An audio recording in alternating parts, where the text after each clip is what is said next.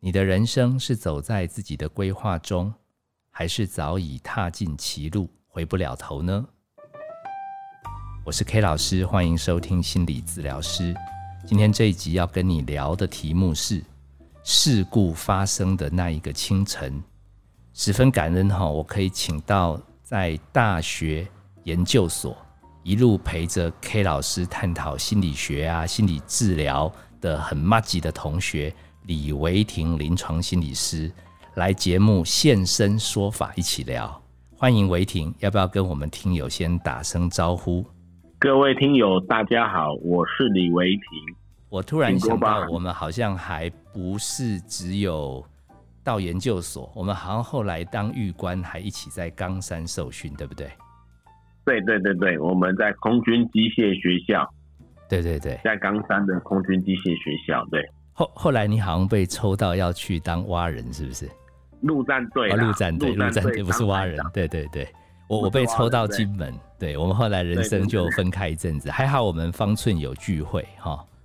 对对对对，如果听友你够资深的话，你可能会记得 K 老师在节目上已经不止一次提到李维婷心理师，因为他在前年五月，他突然脑干中风。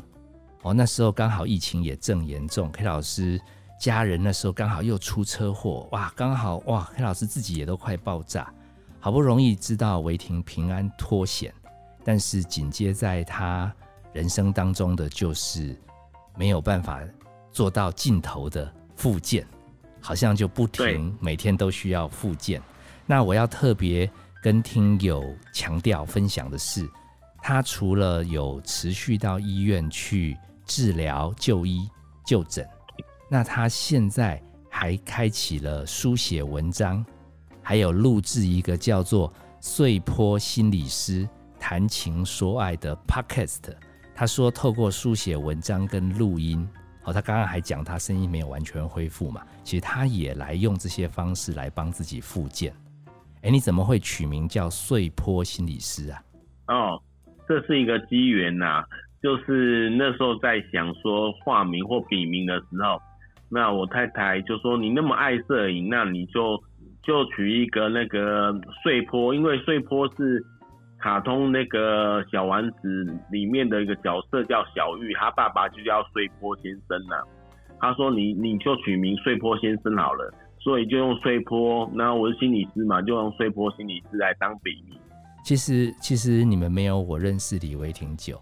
我觉得取这个名字，如果你刚刚讲是小玉的爸爸，还真的跟你形象蛮符合的，也就是温温的，然后很永远情绪很稳定。其实我想邀你不止来来聊这一集，我甚至想跟你一系列的聊一聊你的人生，好像提前误入歧途啊，不对，不是误入歧途，是那个踏上歧路。就是你，你，你比我们先遇到人生的突然大转折，好，我觉得有机会想好好跟你聊聊这个主题。不过，不过还是要请你让有些听友可能不清楚，就那一天到底是怎么发生的。那一天哦，就是前一天我们还是一个幸福和谐的家庭夜晚啊，就是我跟小孩子在玩 Switch，然后在跳舞啊等等。然后后来就去睡觉了嘛，然后睡觉到睡到清晨的时候，应该是清晨嘛。我觉得我在做梦啊，头很晕，然后我感觉有点不太对劲，就是我就起来，然后我就说了“我爱你”，就是向我的太太说这三个字啊。可是这边有一个记忆的分歧点，就是我太太事后跟我讲，她是说。我是讲头很晕呐，然后就 倒，很浪漫的被他破梗哈，嗯，好，然后嘞，就倒在床上了，倒在床上，然后我我我都还是有感觉，我听得到，但不能动，我我也感觉我尿失禁啊，就是那个很像有大便出来吧，但是就是不能动，就对，也不能言语，我太太当然很惊慌失措，因为。倒到床上的那一刹那，声音还蛮大声的，所以我两个儿子有冲进来，所以就叫了救护车送到马街去啊。因为我们家刚好在竹围，所以离马街很近。那那那时候进到那个急诊室哦，我也不感觉是一个急诊室，我的知觉就是变了，就是感觉好像是一个在一个水上乐园的感觉啦，那个有点塞气的感觉，有点那个精神的症状，然后我不能动，就他们就做一堆检查、抽血什么的，但是意识很朦胧、很模糊啊，就是说跟真实离很远的感觉啊。然后不能讲话，半做梦、半半半清醒这样哈。你做梦有时候还更真实，但是就是跟真实的距离就变得蛮遥远的。然后我讲话，我太太又听不懂，因为他那时候说我讲话就是都是稀里糊涂的，都听不懂啊。我就用笔的，他也不太了解，所以就很挫折啦。然后我下午就送到加护病房去了，因为那时候在等病床。嗯。所以那时候就进到加护病房去了，对，大概那一天大概是这样子，所以我根本不知道我发生了什么事情。我后来好像是你太太辗转联络到我们同学，意思是说你生病。我起先还以为他在开玩笑，还是真的假的？因为我们好像前几天才聚会过，然后对对对对，然后刚好因为我妈妈也这么巧就在马街正在动手术。所以你知道吗？你在里面搞不清楚状况，我很清楚，我快要崩溃了。一个好同学在三楼观察，不晓得会不会回来人间。另外一个妈妈开刀开了十几个小时还没开完。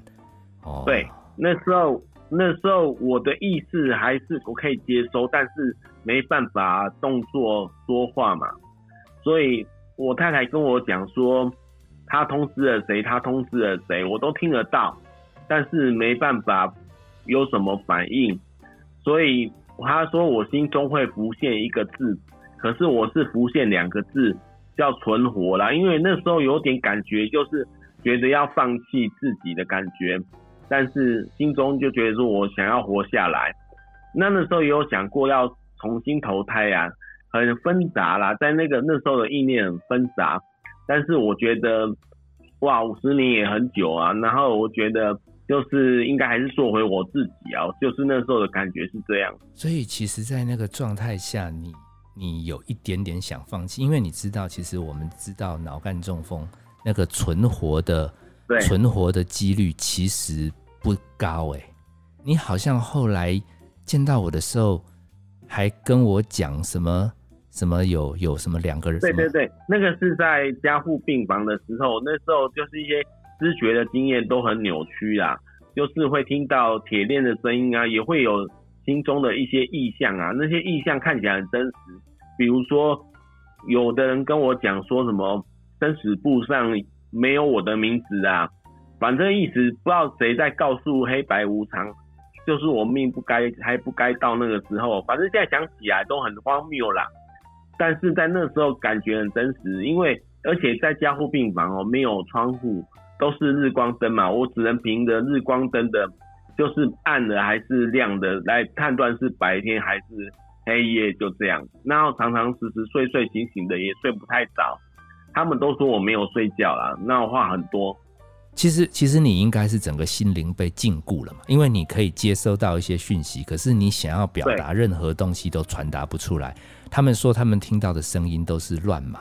对对，然后我手还可以动啊，所以我会挥舞手嘛，所以他们可能就觉得我很吵，所以会把我绑起来啊，或者会把我约束啊，嗯，就觉得我不是很好照顾的患者。可是实际上，我是觉得说，他们没有要跟我沟通的意思，就是都是仪器，仪器很多的接头在我身上，然后他们就看着仪器就好了。所以我那时候。就觉得我想问一个人说，我到底怎么回事？但是我问不出来，也没人跟我讲，所以我那时候在那四天就是这样子啊。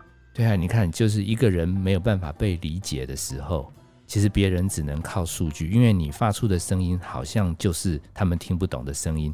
我是听你二哥，还是听你太太后来转转跟我讲，他说，其实你因为不确定自己能不能活下来，你好像很想跟他们讲你的 存款密码。对对对，我就后来用比比数字的比方式，叫照顾我的护理人员写下来，叫他转交给我太太。可是我说讲是他有时候听得懂，有时候听不太懂我讲的话。他是用猜的，然后传达我的意思，就是我的邮局啊，或者是存款部的一些密码，或者那他们可以动用一些钱这样子。对呀，所以这个真的很辛苦。你其实一直想要让他们安心，将来身家可以无后顾之忧。可是你的表达对他们来讲，就是你现在不是一个好病人，情绪不稳定，然后他们不太知道你想干嘛，还把你绑住。你你知道最最好玩的是，你其实你你二哥也是学心理学，他他后来还辗转叫他朋友，包含我，就是说你现在大脑被困住了。然后心理学有一个方法叫心象练习，哎，我们前面有一集就讲到这个，就是他叫我录一段话，讲讲你在大学啊、研究所啊一些有有深刻记忆的印象的东西。然后他说你其实你还可以听，所以放给你听。他说这样子可以促进你大脑比较能活化，有求生的意志。你好像后来也有听嘛，对不对？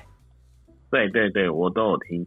因为那个那时候我应该已经转到普通病房了啊，会听的时候是我的看护放给我听的。那为什么会那么快到普通病房？因为我一直吵着要转普通病房，因为在加护病房有很多人有状况，有一些紧急的状况，有些人可能就过世了，然后有一些我觉得看听现在听起来是灵异的事情啊。然后我都不能理解，而且我也觉得有点负面的感觉，我就很想脱离那边，然后我都会比那个手势跟那个护士表达，那他们的意思好像就是叫我跟主治医师讲，或者排病房的医师讲，不要跟他们讲。对，但是沟通还是很辛苦，对不对？对对对对对对。然后后来就转到普通病房，普通病房因为我不能动嘛。大小便都需要人家服务，所以就请一个看护。那看护那时候疫情期间，因为我会那么快，也是因为他们要把一些病房清出来啊，清出来作为那个疫情的使用。然后我的看护呢，就一直二十四小时在身边陪我啦，所以也没有家人来看我，因为那时候都管制嘛，只能一个人一个人照顾。对对对对，就就由那个看护的手机啊，他就会放给我听。我听完一遍，他就问说：“可以了吗？”我我要删掉了，因为我没有空间了，就删掉，就这样。啊，所以我就听到你们的，就借由那个那些录音跟你们有接有所接触。我有没有我有没有那时候跟你讲说，你你是我心目中就是做这个行业很厉害的心理师？有，你有你有讲过那。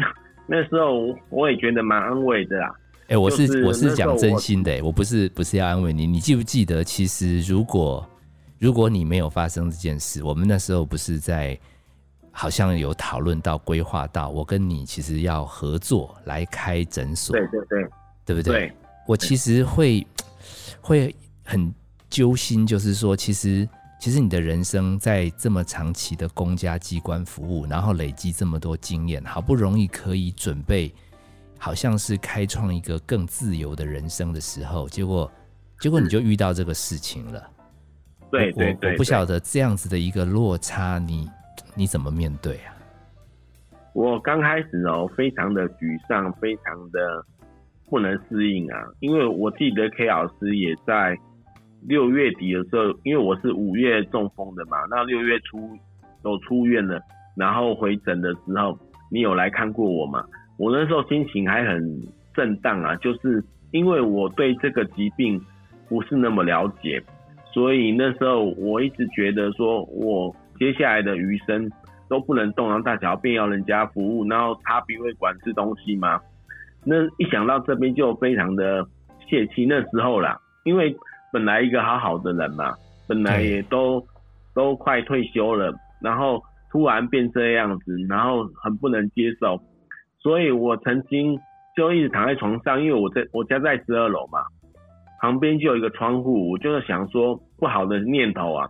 但是很讽刺的，因为我自己做自杀防治的，而且我是心理师，我想到这个念头，我就觉得格外的讽刺，所以我就按照时间就这样生活下来啊。然后那时候我的家人有给我反映说我太急了，太急躁，太急着要恢复成原来的样子啊。那是不可能的事情。但是也没办法，也就只有这样啊，也就是一天过着一天呢。但后来我哎，慢慢的我的手比较可以活动了，或者我的脚好像有点眉目可以有点进展，就感觉这个病是可以复健的。那时候我就突然心境上突然就慢了下来，那也就慢慢的调整。这就是你后来看到的我。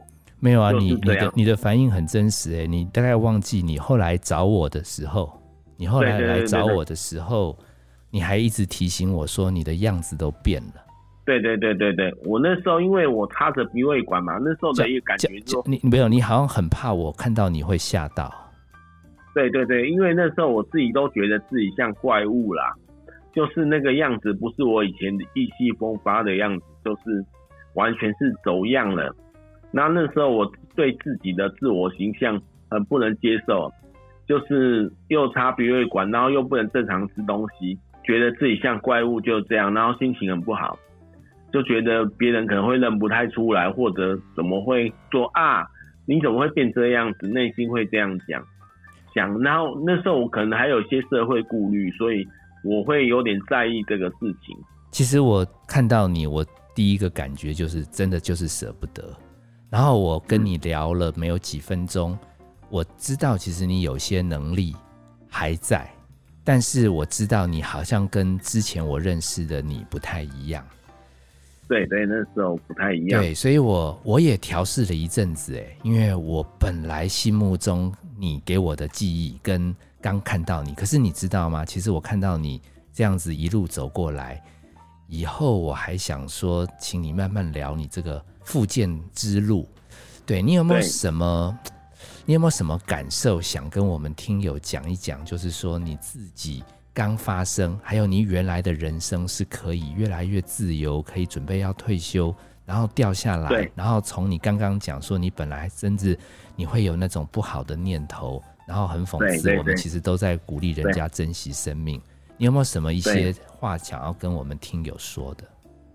我是觉得。事情都在变化啦，所以不要妄加定论，就是活着就很好。然后就是要去细细的观察周遭的人事物的变化，很多你自己觉得不能这样的，都会后面都会有一条出路，只是我们看得到还看不到。那我是觉得是这样，所以不要下什么决定要干嘛，就是你就要保持观察你现在的样子啊。然后体会现在的生活啊，那我是觉得，当然生这个病会有很多变化，因为跟以前的人生观都会不一样。像我现在就特别珍惜生命的时间，而且我觉得很多事情会变化，刚刚有讲过，然后也会觉得说事情没有固定的常态啊，就是很多事情是此一时也彼一时也，然后保持心情的平和。不见得是外在的生理条件，就是你只要同意跟接受这个事情会发生在你身上呢，然后你就会比较平和一点。然后，对啊，就是这样子。当然里面有很多的，因为我在复健的过程中哦，还有很多事情就是没办法一一讲清楚。不过我要跟各位听友讲，就是很多事情如果保持这样的心态，你会活得。心理品质说不定会比你生病前更好，我是这样觉得。嗯，我听你讲过刚刚那一段话，其实给我们任何人都是很大的提醒。就是通常我们对于一个突然发生的事情，本能就会不太能接受。但是如果透过那一阵子的混乱，你允许它混乱，然后慢慢的你跟自己讲，其实你接受所有会发生在我们身上的事情，比较平稳的看待。你说有的时候会有观察到不一样的变化，包含你现在更珍惜你每一天。你记不记得你还跟我讲过说，那时候因为你大脑有受影响，你第一次可以离开家门，你觉得这个世界好新奇哦。对，本来都认为很像理所当然的事情，其实都不是那么理所当然。对啊，就是那样子。我觉得很多时候，我们因为拥有一些东西，我们已经习惯理所当然，所以我们会对于我们还没办法顺利掌控的事情，我们会特别难受。可是如果透过你的故事，其实我觉得如果所有的现状都不是理所当然，也许我们还能珍惜我们现在有的，然后接受这些变动，然后保持着一个开放的心去面对。其实我也不知道哎、我总觉得我想让你跟我们听友聊天，是因为我们还会有联络的时候，我都在看你怎么适应生活，然后你怎么适应生活，似乎就是我们这一批其他同学将来要过的。我不管是老化，不管是生病，其实真的很佩服你。你不只把很棒的心理学用在照顾个案，其实我觉得这一次你真的展现出来，照顾你自己也是用一样的心态在在面对。对，我近期之内还会还会约你一起聊，如果太太啊小孩愿意，我们一起聊，因为我感觉他们好像感受也很深。今天非常非常谢谢你来，然后我们以后会有很多合作的机会。如果听完这一集，你好奇碎坡心理师他怎么样复健，还有碎坡心理师他大学研究的强项就是人际关系，特别是亲子、爱情。哎，你可以到他碎坡心理师谈情说爱 Podcast 继续收听。我是 K 老师，我们今天在线上一起聊天的是我的好同学李维婷。我们在空中有很多机会再继续分享。我们今天先聊到这里。如果你喜欢这样子一个节目，你觉得周围也有一些亲朋好友正在遇到生命很大的挫折，而一时走不出来，还在混乱中，你觉得对他有帮助的话，可以把我们的节目跟他分享。也希望大家给我们更多支持。我们下次见。